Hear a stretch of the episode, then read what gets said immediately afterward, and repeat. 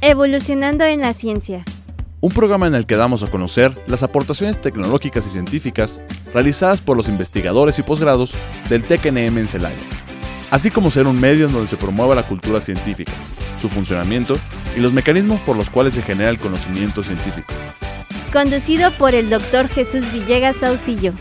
Sean ustedes bienvenidos a Evolucionando en la ciencia.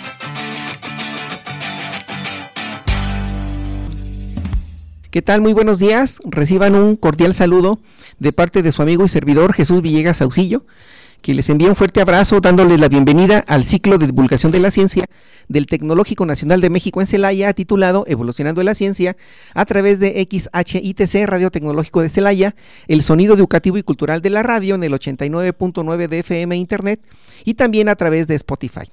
Para comunicarse y darnos a conocer sus comentarios por correo electrónico, a Evolucionando la Ciencia, todo junto sin espacios, evolucionando en la ciencia, arroba itcelaya.edo.mx y el número 461-150-0356 a través de WhatsApp para que nos hagan favor de llegar sus comentarios, sugerencias o algún tema que deseen que abordemos, pues estamos prácticamente a la orden. Y bueno, el día de hoy Dentro de la segunda temporada en Evolucionando en la Ciencia, tocaremos el tema titulado Micro y Nanodispositivos con nuestro invitado, el doctor Agustín Leobardo Herrera May, quien le doy la más cordial bienvenida. Y bueno, pues muchas gracias, doctor, por aceptar la invitación a este programa de divulgación de la ciencia. Muchas gracias, doctor Jesús, y muchas gracias a todos por eh, ese importante eh, programa de radio en el cual la finalidad es divulgar la ciencia. Es muy importante para nuestro país que científicos eh, estemos sentados eh, en este tipo de, programas para poder comunicar las investigaciones que están haciendo en nuestro país. No, pues al contrario, doctor, muchísimas gracias por compartir esos comentarios. Y bueno, si me permite, vamos a, comenzar con parte de, de, su trayectoria este, científica, si me permite, doctor. Adelante.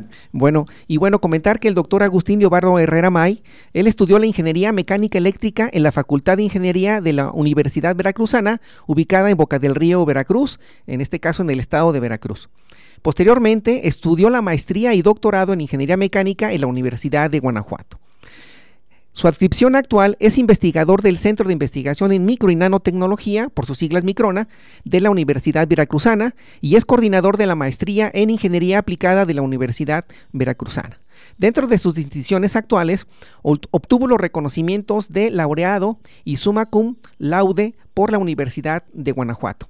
Pertenece al Sistema Nacional de Investigadores con el nivel 1, cuenta con el reconocimiento de perfil deseable por el Programa para el Desarrollo Profesional Docente, en este caso por sus siglas es PRODEP, y es miembro del cuerpo académico Micro y Nano Sistemas. También es editor asociado de las revistas IEEE, Access y Frontiers in Sensors. También es editor invitado en Sensor and Mathematical Problems en Engineering y también es editor académico de Shock and Vibration and Journal of Sensors. Dentro de su producción científica ha publicado 92 artículos en revistas indexadas en el Journal Citation Report, dos capítulos de libros con los cuales ha escrito y cuenta con una patente nacional. Ha dirigido tres tesis de licenciatura, 12 de maestría y seis tesis de doctorado. Dentro de sus líneas de investigación se enfocan en el diseño, modelado matemático, simulación numérica y caracterización de micro y nano dispositivos. En sus proyectos de investigación se basan en el desarrollo de microresonadores para aplicaciones de sensores de campo magnético, en el diseño de sistemas microfluídicos para la separación de células tumorales circulantes y también en el desarrollo de nanogeneradores piezoeléctricos y triboeléctricos para la recolección de energía verde. Y también dentro de sus proyectos se encuentra el suministro de energía a dispositivos de baja potencia. Y bueno, este es parte del currículum eh, o de la biografía del doctor Agustín Levarro Herrera May. Y bueno, doctor, sí, y le agradezco nuevamente por compartirnos parte de esta información tan importante. Y bueno, si me permite, pues vamos a, pasar a la, a la, sección de preguntas, si, si me permite, doctor. Sí, gracias, mi amable. No, a usted, doctor. Y bueno, al leer parte de, su currículum vitae o su biografía, usted nos hace favor de, indicar que estudió la carrera de, ingeniería mecánica, que es un área de la, de la ciencia, en este caso física, muy, muy importante. Y por favor, doctor, platíquenos, ¿por qué estudió la carrera de ingeniero mecánico? Ok. Bueno, en realidad yo quería estudiar ingeniería física eh, pero también tenía la opción de estudiar literatura y filosofía, okay. porque me gustaban también esas áreas, eh, sobre todo filosofía. Eh, tuve un muy buen profesor y también mucho me gustaba la física, por los concursos y las olimpiadas de física, matemática y química que estuve desde, desde primaria, secundaria y, prepa. ¿no? verdad, tuve muy buenos maestros que me motivaron en el área de, de ingeniería, del área de las exactas, y eh, en Veracruz, en la Universidad Veracruzana, se dio la oportunidad de tener una carrera afín, eh, más afín a, física, y es cuando hago el examen de admisión en la Universidad Veracruzana, en, Ingeniería Mecánica Eléctrica, y tuve la fortuna de obtener el primer lugar en toda el área técnica. Y eso me abrió puertas porque eh, el director, por ejemplo, de mi, de mi preparatoria, el maestro José, José Enrique, me ayudó incluso para poder eh, estar en los primeros semestres aquí en la Universidad Veracruzana. Eh, incluso me consiguió un trabajo, ¿no? Me ayudó a conseguir un trabajo en el cual estuve eh, trabajando en una preparatoria y poder solventar los gastos. Sobre todo cuando eres foráneo, hay muchos gastos de, de, la vivienda, transporte, comida. Y la verdad, eso me ha agradecido por profesores que siempre me han apoyado, ¿no? Como dices, si al final nosotros eh, hacemos máximo esfuerzo, pero los profesores, los maestros, son nuestros líderes eh, que nos motivan a seguir adelante.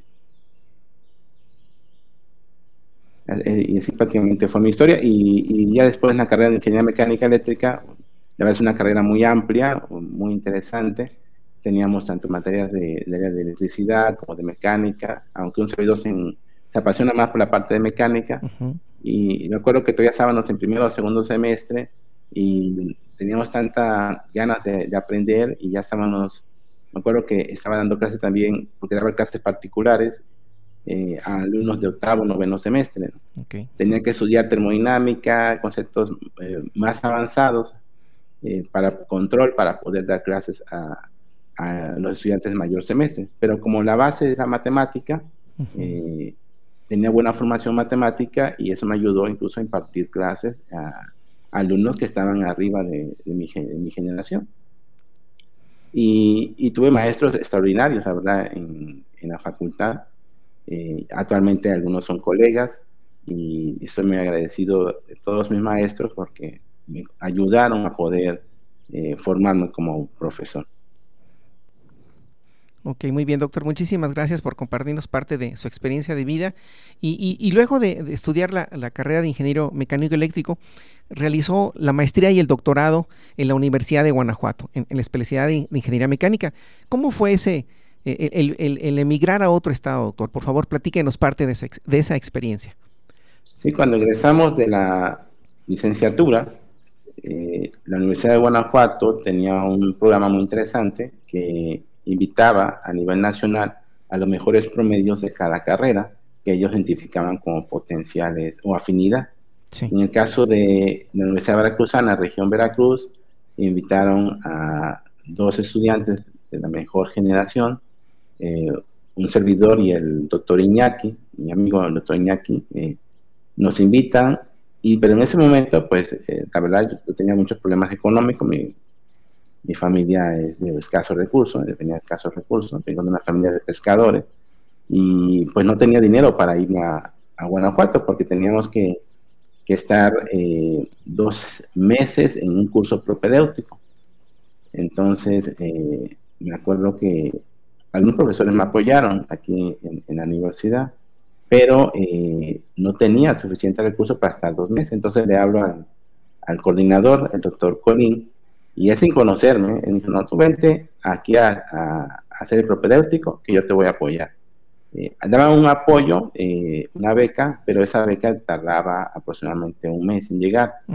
Entonces, llego a, Salamanca, eh, el doctor Colín eh, me apoya con, con, los gastos de pensión y, le ayudaron para poder hacer propedéutico. Y como agradecimiento, me cuenta el doctor, no, pues en ese examen de, de propedéutico. Afortunadamente tuve también la oportunidad de ser primer lugar y, de, decirle al doctor, no, pues eh, gracias por el apoyo y no le voy a defraudar. Incluso con él estuve un tiempo trabajando también en su laboratorio. Entonces, eh, siempre he tenido la, la fortuna de contar con profesores que me han apoyado. Y esa es una enseñanza que nos deja, en caso para un servidor, también apoyar a los estudiantes. A veces eh, los estudiantes tienen muchos problemas que tal vez no responden adecuadamente en, un salón a, algún problema que se le plantea por X eh, o una gran diversidad de problemas que traen. Entonces, eh, después te voy a contar la nota del maestro Rancet, ¿no? que es un ejemplo de, este tipo de, enseñanzas. Y, ya después terminó la, maestría aquí con el doctor Luz Antonio Aguilera, que fue mi asesor de tesis, también tuve mucho apoyo del doctor. Eh, eh, hacemos las investigaciones, después me vengo a la, aquí a Veracruz a trabajar como profesor de asignatura a la Universidad Veracruzana y a la Escuela de Ingenieros de la Armada de México. Y posteriormente tuvimos la oportunidad de, de obtener eh, una plaza en la Universidad Veracruzana mediante un proyecto que teníamos con el doctor Pedro Javier García en Microna, para crear Microna. Y crea, se crea, fuimos fundadores de Microna y posteriormente nos vamos a estudiar el doctorado, eh, becados por la Universidad Veracruzana y PRODET, eran las becas de PRODET. Y en, en, en, el doctorado ya eh, trabajamos con el desarrollo de microsensores, sobre todo basados en una tecnología que se llama sistemas microelectromecánicos, que son eh, una tecnología que prácticamente eh, trabajamos con componentes mecánicos, eléctricos, pero en escala de, de, micrómetros. O sea, por ejemplo, el cabello humano tiene 100 micras aproximadamente de grosor, entonces los elementos que estamos manipulando son de ese orden.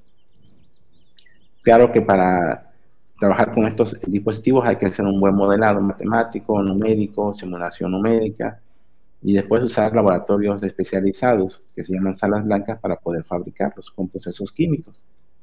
Después que se, se fabrican hay que caracterizarlos y, hay que hacer sus estudios de confiabilidad. Ahí también tuvimos colaboración con el doctor Eduardo Figueras del Centro Nacional de Microelectrónica en Barcelona, España, donde se fabricaron los dispositivos. Y prácticamente esa es mi historia de licenciatura, maestría y doctorado. Pues muchas gracias, doctor. Siempre es interesante escuchar que nos comparta parte de, su vivencia como, como estudiante y bueno, pues ahora todo un, profesionista, un investigador como tal. Y bueno, doctor, si, nos permite, pues bueno, eh, empezar a, comenzar a hablar sobre sus líneas de, investigación, en las cuales usted nos, ha compartido, en este caso que es el diseño, el modelado matemático, simulación numérica y caracterización de micro y nano dispositivos que tiene que ver con el tema con el cual estamos aquí este, abordando en, en el programa Evolucionando la Ciencia. Pues doctor, platíquenos eh, parte de esas líneas de investigación que, está realizando, si es tan amable. Sí. Antes que nada, eh, resaltar que el trabajo que realizamos en realidad es el resultado de un conjunto de colegas, de estudiantes que están en estos proyectos. Sin los estudiantes, sin los colegas, eh, no podemos realizar estas investigaciones porque son trabajos multidisciplinarios en el cual necesitamos matemáticos, químicos, ingenieros electrónicos, eléctricos, físicos, y sobre todo poder interactuar con todos ellos, ¿no? Eso es un gran reto. En, el caso de un servidor, eh, se ha enfocado más en la parte de diseño y, modelado, y modelado matemático. Me gusta mucho el modelado matemático y también simulación numérica. Usamos modelos de elementos finitos en el cual eh, podemos predecir el comportamiento de una estructura por ejemplo, de un sensor, y poder incluso buscar la geometría más adecuada, los materiales óptimos, para que tengan el mejor funcionamiento para la aplicación que se desea eh, realizar. Entonces, en este caso, eh, ahí está la física, te comentaba, yo quería estudiar física y pues los conceptos físicos eh, lo aplicamos ¿no? en, en, en nuestras investigaciones y posteriormente que se hace el diseño, pues hay que fabricar los dispositivos. Y en la fabricación entonces usamos colaboraciones nacionales o internacionales eh, para poder desarrollar estos dispositivos y posteriormente caracterizamos los dispositivos en, Microna o también en colaboración con otras instituciones. Eh, aquí quiero resaltar siempre la colaboración que he tenido con el doctor Francisco López Huerta, eh, el doctor Luis Antonio Aguilera, que han sido pilares en los proyectos de investigación que hemos desarrollado, el doctor Pedro Javier García, el doctor Jaime Castillo, el doctor Andrea Martínez, el doctor Julio Tinoco. La verdad son, a veces tengo temor, ¿no? Cuando menciono nombres porque se nos olvida algunos. Y estudiantes tan brillantes que hemos tenido, la verdad. Eh, hace poco eh, se ingresó un estudiante que estimamos mucho, el doctor Ernesto Elvira. Él lo tuvimos de licenciatura trabajando con proyectos de investigación, desde drones, eh, proyectos de nanogeneradores, microgeneradores, y actualmente ya, ya egresó de doctorado, ya es miembro del Sistema Nacional de Investigadores nivel 1. Y, y, es el aprendizaje, ¿no? Como estudiantes prácticamente uno eh, asesora de licenciatura, eh, los ve crecer, maestría y doctorado, y ahora todos son colegas, ¿no? Y con un potencial impresionante para poder desarrollar sus propios instrumentos de, de, medición. O sea, como mencionaba, eh, la actitud es muy importante, no ponerse de límites. Eh, eh, en, en, la investigación hay, hay, tres herramientas claves. La pasión es muy importante. La historia, la historia se refiere a qué vas a contar, ese dispositivo qué va a ayudar, en qué va a impactar a la sociedad. Y la disciplina, la constancia también es clave. ¿no? Tener hábitos, como decía mi estudiantes, poco a poco, pero todos los días en forma constante van a lograr sus objetivos. Eh, y pues prácticamente es el área en que estamos trabajando eh, eh, actualmente, con micro y dispositivos. Muy bien, doctor. Y, nos podía platicar de, en este caso, bueno, dentro de todas sus, sus, dentro de esas líneas de investigación, ¿nos podía platicar un poquito más? ¿Ahorita está trabajando en relación a algún diseño en particular? Hoy estamos trabajando en la parte de nanogeneradores, eh, preferentemente triboeléctricos. Estamos utilizando eh, algunas propiedades de los materiales, eh, como por ejemplo materiales inorgánicos y orgánicos, para obtener energía eléctrica. Por ejemplo, pues estamos utilizando ahorita materiales orgánicos como el maíz, el café, el, nopal, la papa, por ejemplo, ahí tenemos estudiantes eh, como el doctor, eh, también estudiantes junto con colegas, el doctor Enrique Delgado es uno de ellos, que también nos está ayudando mucho en estos materiales. Entonces, por ejemplo, imagínense que nosotros tenemos un producto orgánico que desechamos, aproximadamente 30% de la comida se desecha a nivel mundial. Pero ¿qué pasa si ese producto orgánico lo recicláramos, lo deshidratáramos, lo moliéramos y esas eh, micropartículas se depositaran en sustratos que con el efecto triboeléctrico se podría obtener eh, energía eléctrica. Entonces estamos obteniendo energía eléctrica a partir de esos materiales orgánicos y también inorgánicos. Inorgánicos en este caso utilizando PET. Eh, PET, por ejemplo, de botellas de, de refresco, botellas de agua. Se se pueden utilizar para obtener eh, energía eléctrica.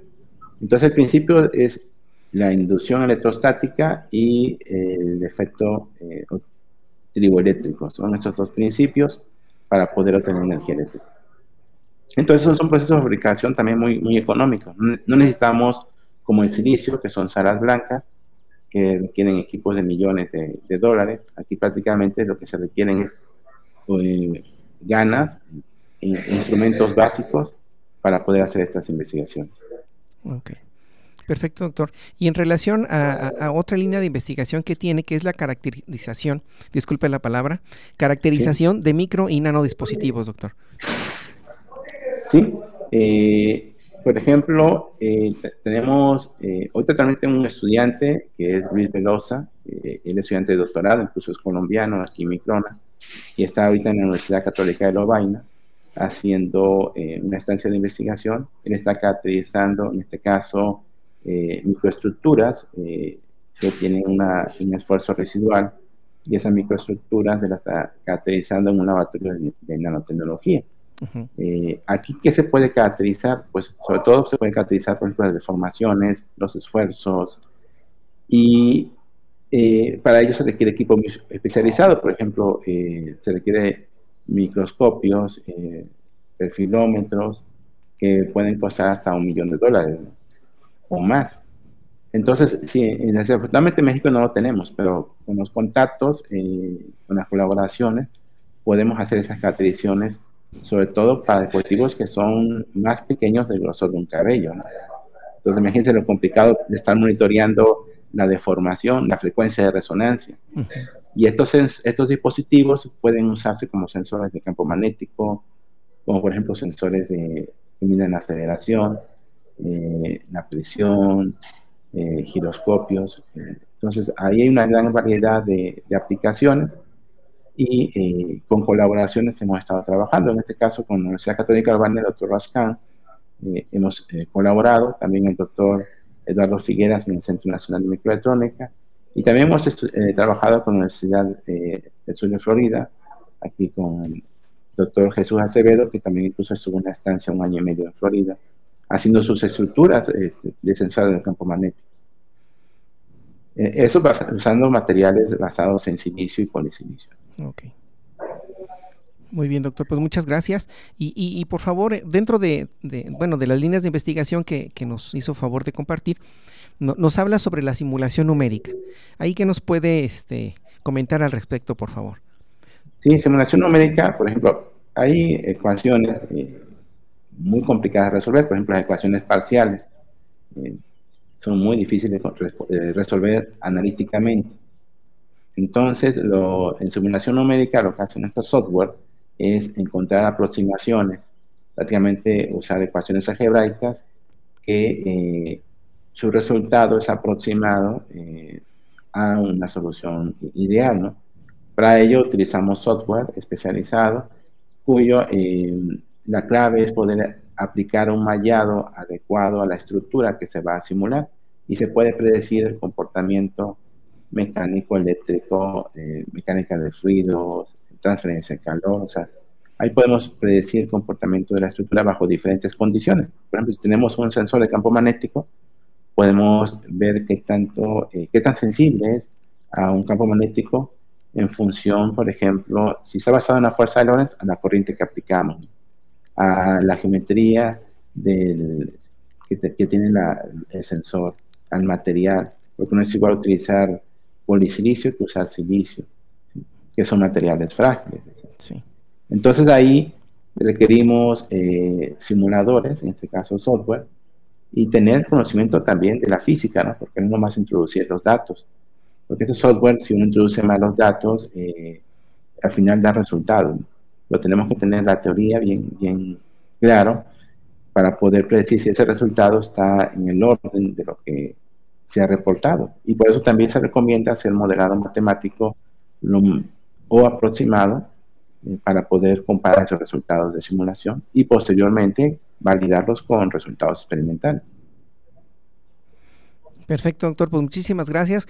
Bueno, si nos permite, este, vamos a ir a, a unos pequeños cortes propios de Radio Tecnológico de Celaya y vamos a seguir platicando con el doctor Agustín Leobardo Herrera May y el tema que, con el cual estamos eh, hablando el día de hoy es titulado Micro y Nano Dispositivos. Regresamos en unos minutos. Gracias.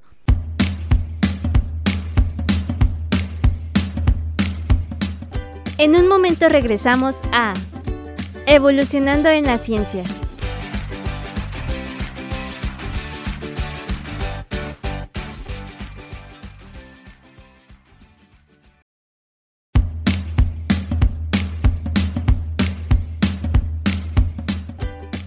Estamos de regreso en Evolucionando en la Ciencia.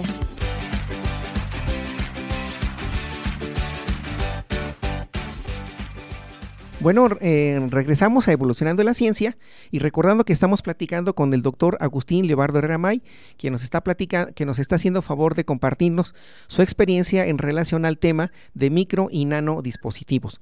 Y bueno, como, como les comentaba o, o como lo mencionamos en, a un principio, él dentro de sus proyectos de investigación, pues bueno, tiene, tiene varias actividades, ¿no? varios proyectos. Y bueno, este, pedirle, doctor, que nos, que nos platique sobre algunos de ellos. Bueno, yo creo que más bien de todos ellos, por favor, porque son bastante interesantes en el desarrollo de los microresonadores para aplicaciones en sensores de campo magnético, que ese es uno de sus proyectos. Los otros, el otro es diseño de sistemas microfluídicos para separación de células tumorantes, tumorales circulantes. El otro es el desarrollo de nanogeneradores pisoeléctricos y triboeléctricos para la recolección de energía verde y también el suministro de energía a dispositivos de, baja potencia. Por favor, doctor, platíquenos sobre, sobre esos proyectos con los cuales usted está este, llevando a cabo, por favor.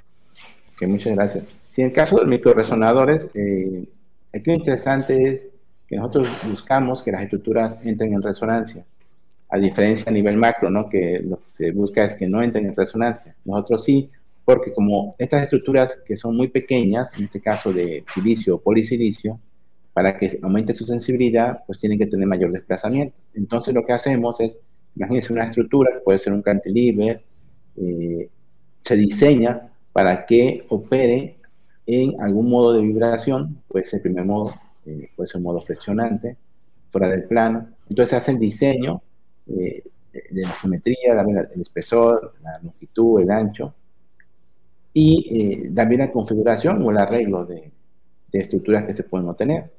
En función, en este caso, empezamos a trabajar con el doctor Pedro Javier García, para censar campo magnético para un proyecto que se tenía, y el doctor Jaime Martínez, con el doctor también Eduardo Figueras, y, empezamos a trabajar con eh, resonadores de, de, silicio y usando el proceso de en volumen se diseñaron algunos eh, dispositivos que basado en una fuerza de Lorentz, es decir, cuando vemos una interacción entre corriente, campo magnético, se tiene una fuerza de Lorentz que provocaba un desplazamiento de una geometría de, eh, del sensor pero este desplazamiento era pequeño, entonces para poder amplificarlo lo que hacíamos era, bueno, que la estructura entre en resonancia, en un modo de vibración.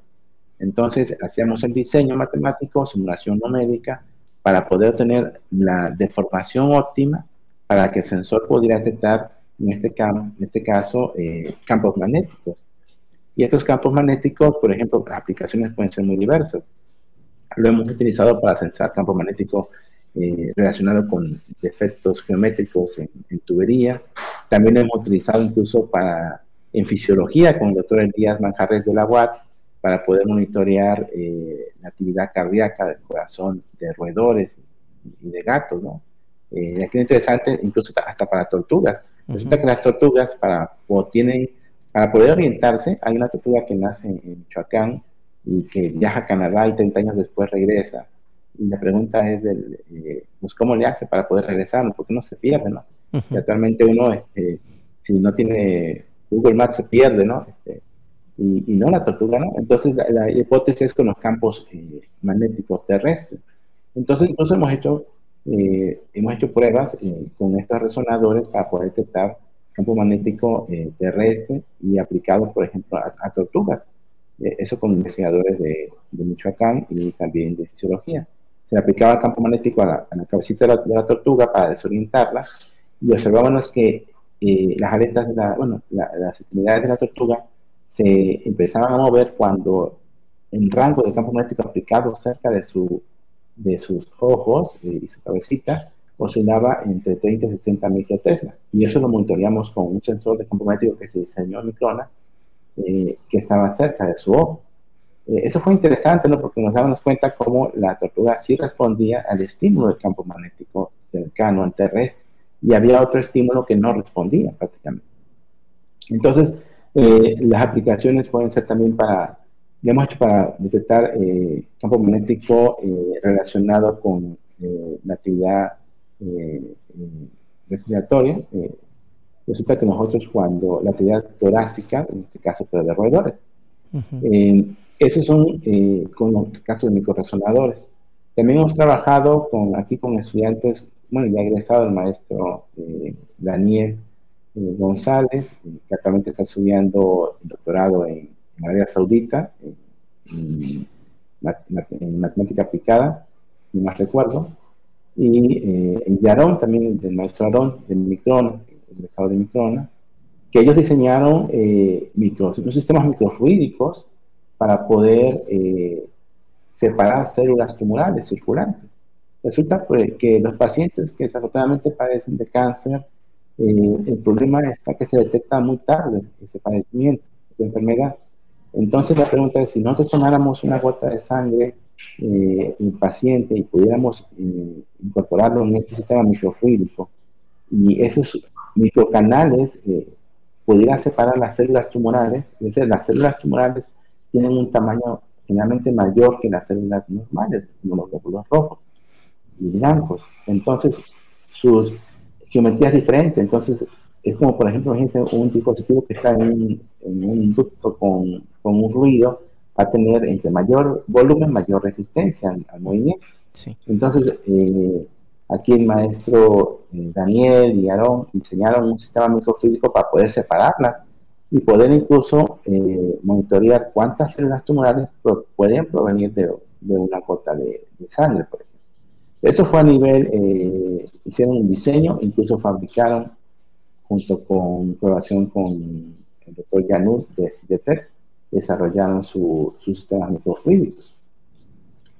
Y otro proyecto que también estamos trabajando actualmente son en el área de eh, poder medir los esfuerzos residuales en películas eh, de eh, diferentes materiales, pero en la escala de micrómetros, con, en colaboración con el doctor Jean-Pierre Rascan en la Universidad Católica de Lovaina. Ahí, ahí el, el maestro Luis Velosa, que eh, está trabajando en su tesis doctoral. Eh, resulta que estas películas, como son tan pequeñas, cuando se depositan sobre un sustrato, se depositan a altas temperaturas. Entonces después cuando se enfrían y se graba en estas estructuras, pues se libera y tiene un esfuerzo térmico tan grande que se deforma. Entonces poder predecir matemáticamente esa deformación eh, es bien complicado. Eh, y un gran reto, ¿no? Para poder establecer si esa estructura que va a ser de un sensor, por ejemplo, qué tanto se va a deformar y qué tanto eh, puede dañar su configuración para la cual está diseñado. Entonces, actualmente, ese es otro proyecto que también estamos colaborando con el doctor Jean-Pierre Rascon en la tesis de doctorado de Luis Velosa. Luis Velosa está estudiando el doctorado en, en con eh, doctorado en materiales de nanociencia, un muy buen doctorado. Y también estamos trabajando con estudiantes de licenciatura. tenemos estudiantes de, Costa Rica, eh, Bruno, Damon, Max, junto con el doctor Enrique Delgado eh, de mi zona, que están desarrollando, eh, por ejemplo, Max, con papa, están teniendo energía eléctrica. Damon con café y Bruno con nopal. Es material orgánico. Y ahí están en el laboratorio, incluso llegan primero que que, que uno y, se van después, ¿no? Ahí, están los sábados, se van los sábados, sí, y no, y no van los domingos porque ya, no tienen que descansar, ¿no? Pero, eh, son temas tan, que se apasiona, la verdad, los veo apasionados eh, y, y, que también motivan a uno a seguir eh, adelante, ¿no? y, y, también recuerda cuando uno fue joven, ¿no? Y, también estaba haciendo los experimentos. Y, la verdad, les mencionado, en los proyectos de investigación son de grupos multidisciplinarios, ¿no? No es de uno, sino son grupos de colegas.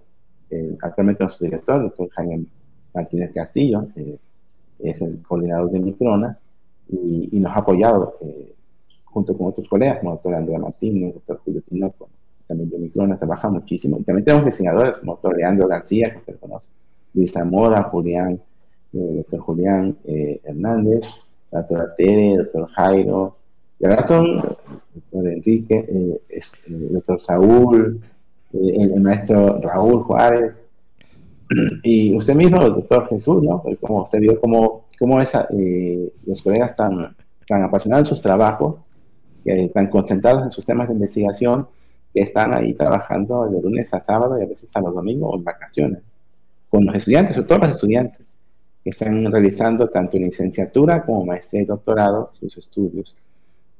Entonces, en, términos generales, eh, como mencionaba, de los materiales orgánicos estamos obteniendo energía verde. Incluso ya han alimentado eh, calculadoras, cronómetros, eh, LEDs, eh, se han podido suministrar a una buena cantidad de, LEDs, más de 300 LEDs. Y ahora estamos trabajando con, otros estudiantes de ingeniería naval, con Rodrigo Gil y Altair, para obtener la energía del, oleaje, el efecto del oleaje, que es entre 1 y 5 Hz y una amplitud variable, tener sistemas como tipo cilindro que estén en rotación y se pueda obtener energía eléctrica. Entonces tener eh, una red de estos eh, cilindros o estructuras para poder ir obteniendo energía eléctrica en el momento del oleaje y, y almacenando en baterías. Eh, ahí también el doctor José Hernández nos ayudando mucho, el doctor Mariano Azur. entonces tenemos ahí la doctora Mariana, la maestra Elna también, recuerdo, también aquí en Naval. tenemos colegas que nos apoyan, ¿no? Entonces, estos son, son proyectos con una gran cantidad de, de, personas que están atrás de pues muchas gracias, doctor, por compartirnos parte de, de esos proyectos que de una u otra manera, pues ha usted este, desarrollado y ha encontrado diferentes líneas de investigación en donde poder aplicar esos conocimientos que de una u otra manera pues usted ha adquirido con, con el paso de, de, este tiempo, ¿verdad, doctor? Y bueno, por favor platíquenos, eh, también nos hacía favor de comentar que usted es coordinador de la maestría y doctorado en ingeniería aplicada. Si es tan amable de, compartirnos este, cómo está constituido este, este posgrado, por favor, allá en la Universidad Veracruz, bueno, específicamente en la Facultad de Ingeniería de la Universidad Veracruzana, ubicada en la ciudad de Boca del Río, Boca del Río, Veracruz. Por favor, doctor. Sí, actualmente soy coordinador de la maestría en Ingeniería Aplicada y el doctor Julio Tinoco Magaña es el coordinador del doctorado en Ingeniería Aplicada. Es un colega muy, brillante, el doctor Julio. Eh, nosotros empezamos eh, eh, con el doctorado en Ingeniería Aplicada hace dos años aproximadamente con colegas haciendo el diseño, dado el éxito de la que tenemos de la maestría en Ingeniería Aplicada. Aquí tenemos también doctores muy, muy brillantes en la maestría, pero nos faltaba un doctorado. Entonces, hace dos años, o más de dos años, empezamos con la doctora Andrea, doctor Julio, doctor Rogelio, doctor Luis Marín, Alejandro, Sergio, Rolando, José, o ¿verdad? colega doctor eh, Francisco, a, buscar ¿no? puntos en común, a ver qué podemos hacer, hacer las líneas y posteriormente eh, pasar todos los, trámites burocráticos que existen en la universidad y posteriormente esa prueba en, el Consejo General Universitario y posteriormente la aplicar a CONACYT, que es lo interesante, ¿no? Tener la beca CONACYT y CONACYT, incluso los estudiantes del primer semestre ya tenían beca CONACYT porque eh, CONACIM eh, nos dio la, la, acreditación. Entonces eso fue una gran satisfacción porque eh, todo el trabajo que se realizó eh, y, sobre todo por el sustento de, de, laboratorios, de los profesores, ayudaron a poder entrar al sistema, al sistema nacional de posgrado. Y la maestría actualmente eh, también el año pasado aplicamos al Sistema Nacional de Posgrado, estábamos en desarrollo y pasamos a nivel consolidado.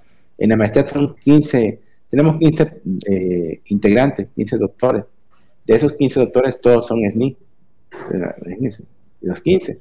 Y tenemos un SNI 3, que es el doctor Héctor Vázquez Leal. Entonces, eh, el 100% de la plantilla, yo creo que pocos posgrados a nivel nacional que no sean centros con así, ¿no? pueden decir que el 100% de su plantilla son eh, SNI. Entonces, eso es una gran satisfacción porque tiene ese respaldo de colegas que están trabajando en sus investigaciones. Hay muchos retos, como en todas las universidades, muchos desafíos. Pero aquí lo importante es actitud, no podemos el, día a día, ¿no? No, buscar este, un pero, ¿no? Sino eso es un área de oportunidad. Y, también invitar a los estudiantes a, poder ingresar tanto la maestría como el doctorado, es anual y pueden acercarse, eh, está en la página de la Universidad de Veracruzana, pueden buscar maestría en ingeniería aplicada o doctorado en ingeniería aplicada y están los requisitos para poder ingresar. Perfecto, doctor. ¿Cuáles son las líneas de investigación que, llevan, que, que, están tomando en cuenta tanto la maestría como el doctorado? Sí. En, tanto maestría y doctorado, realmente son tres, tenemos tres grandes áreas. Una está, por ejemplo, en, en, maestría, en ingeniería y, procesos, ingeniería de procesos y eh, termofluidos y energía. Ahí tenemos a, el doctor eh, Marco Viguera, la doctora Marilena Tejeda, el doctor Oscar, eh, eh, que trabajan en, en, la parte de transferencia de calor, combustión, procesos químicos, tenemos también otra línea que es eh, muy amplia, que es sistemas mecatrónicos. Todo lo que ve con mecatrónica, doctor Rogelio, Rolando, doctor Marín. También tenemos dentro de esa área eh, sistemas eh, civiles y navales, el doctor José Hernández, el doctor Sergio Zamora, el doctor Rolando Estrada. Ellos diseñan la parte estructural, una plataforma short o, incluso edificaciones. y también tienen un buen grupo de colaboradores. Y hay otra línea de maestría que se llama micro y nanotecnología, que está la doctora Andrea Martínez, el doctor Julio Tinoco, el doctor Pedro García y un servidor, y el doctor Héctor Vázquez eh, está eh, interactuando, que es su área matemática, está interactuando con todas las líneas, ¿no? Entonces, en la tercera línea trabajamos con eh, micro y nano dispositivos. Como mencionaba, tanto en la parte de diseño, la parte de, fabricación, la doctora Andrea trabaja mucho en fabricación de dispositivos, tiene su, su laboratorio de, de fabricación aquí en Microna, y el doctor eh, Julio también en la parte matemática. Y el doctor Pedro también trabaja con, en la parte de sistemas microelectromecánicos, incluso con aplicaciones en ganadería, con, veterinaria. Y el doctor Héctor eh, Vázquez Leal pues, trabaja mucho con la parte de modelado matemático. De, él puede modelar de diferentes variables eh, de una, por ejemplo, una estructura. tiene temas muy, muy diversos, muy importantes. Incluso él ganó el premio Alberto Castillo del estado de Veracruz. Eh, entonces tenemos colegas que estamos colaborando en, ese caso de la maestría. Y, y, el doctorado es muy parecido a las líneas, ¿no? Nomás cambian el nombre, pero prácticamente son esos tres perfiles. Y, y, son prácticamente los mismos integrantes de la maestría son del doctorado. Muy bien, eh, doctor. Ok, perdón, disculpe. si me permite, doctor, bueno, de, de, todo lo que nos ha hecho favor de, compartirnos en relación a sus líneas de investigación, a sus proyectos de investigación y bueno, lo relacionado a la maestría y doctorado que, que de una otra manera ofrecen en la parte de ingeniería aplicada. Pero preguntarle lo siguiente, doctor, si es tan amable, ¿cómo sus investigaciones, todo lo que de una otra manera realiza con colaboradores, investigadores de otras disciplinas, ¿Cómo, cómo impacta, o, dentro de sus proyectos, si fuera tan amable de responder la siguiente pregunta, cómo sus investigaciones impactan en la sociedad? Si fuera tan amable, porque ya sabe que ahorita en la actualidad, bueno, el Consejo Nacional de Ciencia y Tecnología nos, nos, está pidiendo de otra manera cómo es ese conocimiento o la, la, apropiación de ese conocimiento, así como sus beneficios sociales. Entonces, por favor, eh, si es tan amable de responder esta pregunta, ¿cómo sus investigaciones impactan en la sociedad? Sí, una, pregunta muy interesante. Eh, no es fácil eh, buscar proyectos que tengan un impacto social la sociedad. Por eso es muy importante cuando se plantea la pregunta, bueno, ¿qué investigación se va a realizar? ¿Con qué finalidad? ¿Cuál es el problema a resolver? Por ejemplo, en el caso de nanogeneradores, ¿cuál es el problema a resolver? Eh, vemos cómo el Internet de las Cosas va a provocar la utilización de millones de sensores y esos sensores van a requerir baterías, ¿no? Y esas baterías, si se usan baterías convencionales que tienen eh, materiales contaminantes al medio ambiente, pues imagínense, desechar baterías este, al medio ambiente sería un daño significativo. Entonces, ¿cómo ayudamos a la, a la sociedad, al hábitat? Bueno, pues usando investigaciones para tener una alternativa para sustituir esas baterías que van a alimentar a los sensores, que van a estar conectados a Internet de las Cosas, pues es utilizando nanogeneradores, que tanto el efecto piezoeléctrico triboeléctrico, mediante, por ejemplo, fíjense que la ropa tuviéramos una película, eh, o nuestra ropa tuviera esa película que durante la fricción con nuestro cuerpo, eh, o con otro tipo de, de, estructuras, pueden ser pulseras, por ejemplo, eh, como en el reloj, ¿no? Que al, estar en rotación o fricción estuviera cargándose y esa energía que se está obteniendo pues el efecto triboeléctrico se suministra después al dispositivo. Y tuviéramos incluso para Internet de las cosas médicas, a pacientes que de repente no pueden salir de su casa, hay que estarla monitoreando, pero están solas, pues tuviéramos estos sensores que eh, al ellos estar en movimiento están eh, autoalimentándose. Y entonces tenemos ahí un impacto, estamos eh, reduciendo el impacto de contaminantes al medio ambiente. Utilizar la energía de verde, Incluso material reciclado, por ejemplo. ¿Qué pasa con los PET, eh, con las latas eh, que utilizamos en los refrescos? Entonces, si del refresco de esas latas se pudiera reutilizar para poder, imagínense, eh, obtener energía verde, o sea, obtener energía eléctrica del movimiento mecánico.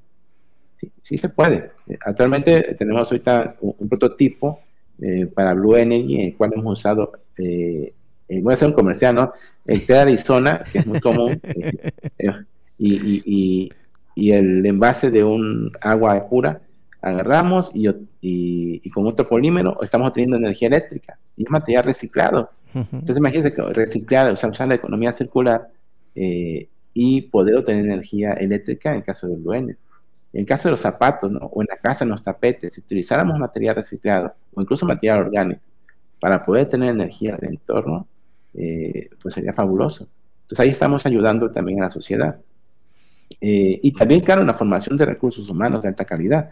Le comentaba el, estudiante Rancés, el maestro Rancés, eh, que, por ejemplo, me acuerdo que un colega no, no lo quería en su laboratorio y siempre cuento esta anécdota, ¿no? Un estudiante brillante, en ese entonces de licenciatura, va a verme, dijo, no, pues le damos un tema de investigación que son los sistemas microfluídicos, él hace su tesis de licenciatura, después entra la maestría en Microna y posteriormente hace una estancia en el MIT y después se va a Harvard.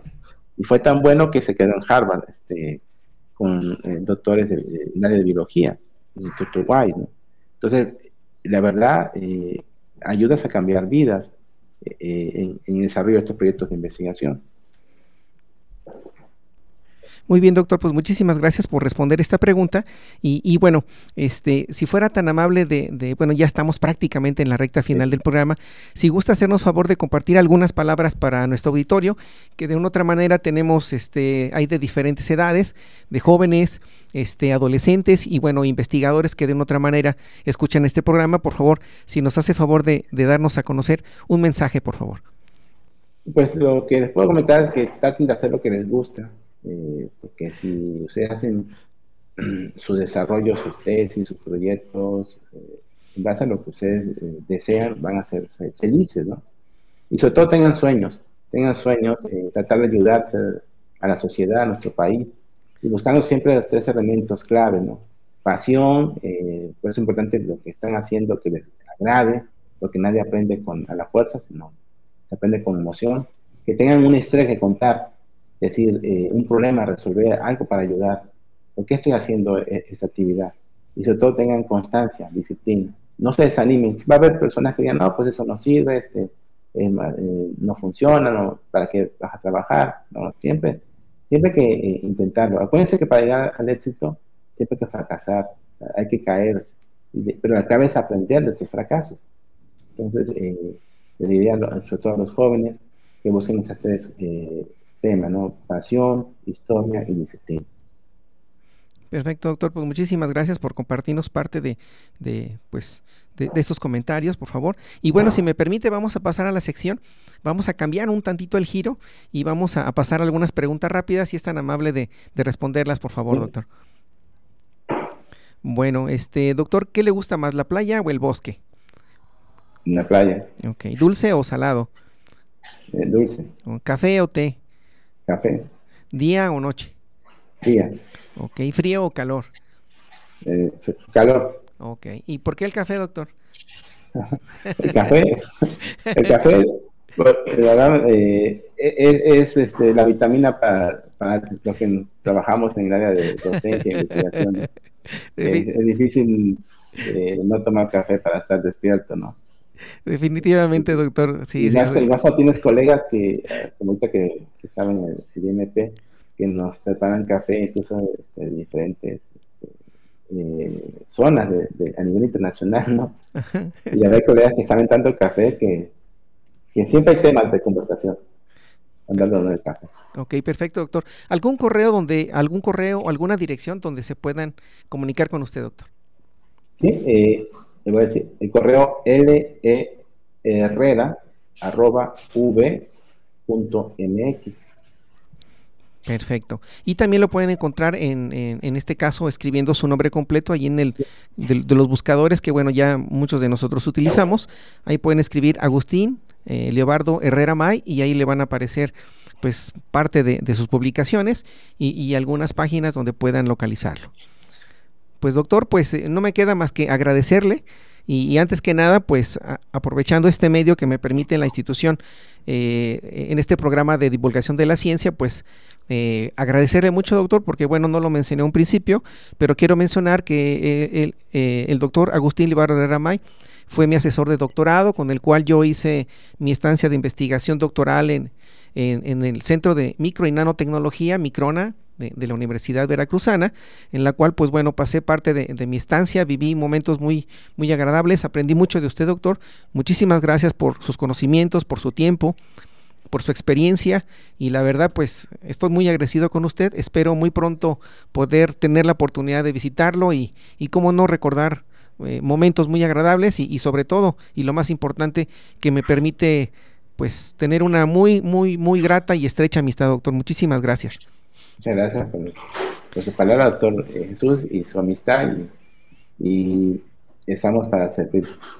Sí, muchísimas gracias, doctor. Y bueno, pues, este, estimado auditorio, pues bueno, vamos a, terminar prácticamente este programa. Por, por ello, este, quiero agradecer nuevamente por haber aceptado la invitación y asistencia al doctor Agustín Libardo Herrera May y a todas las personas que hicieron posible la realización de este programa, a las autoridades del Tecnológico Nacional de México en Celaya, al maestro en ciencias Ernesto Lugo Ledesma, al doctor Gilberto González Gómez, al maestro Teodoro Villalobos Salinas, a la maestra María Consuelo Gallardo Aguilar, a Valeria Eugenia Guerrero Tapia, Diana Belén Rivera, Roxana Fuentes Galván, Fernando Sánchez López, Manuel Vadillo Reina, Luis Enrique Arteaga Mate, Alexis Daniel Quintana Lagarré y en especial al doctor Leonel Ayala García. Los invito a todos los radioescuchas a que nos sigan en la próxima emisión a través del 89.9 de FM y o internet en celaya.tecnm.mx o en Spotify, Radio Tecnológico de Celaya, el sonido educativo y cultural de la radio, para enviar sus comentarios vía página oficial de Radio Tecnológico de Celaya en Facebook o también al correo electrónico evolucionando en la ciencia sin espacios, evolucionando en la ciencia arroba y al WhatsApp 461 150 0356 y esto fue evolucionando en la ciencia. Se despide de ustedes su amigo y servidor Jesús Villegas. Doctor Agustín, muchísimas gracias. Muchas gracias. Y, saludos a mi hijo de eh, Herrera Mora y mi esposa Karen Mora Escobar. Que me están escuchando. Ok, muchas gracias, doctor. Y bueno, me despido con la siguiente frase: La ciencia no descansa, evoluciona constantemente. Hasta luego. Hasta luego.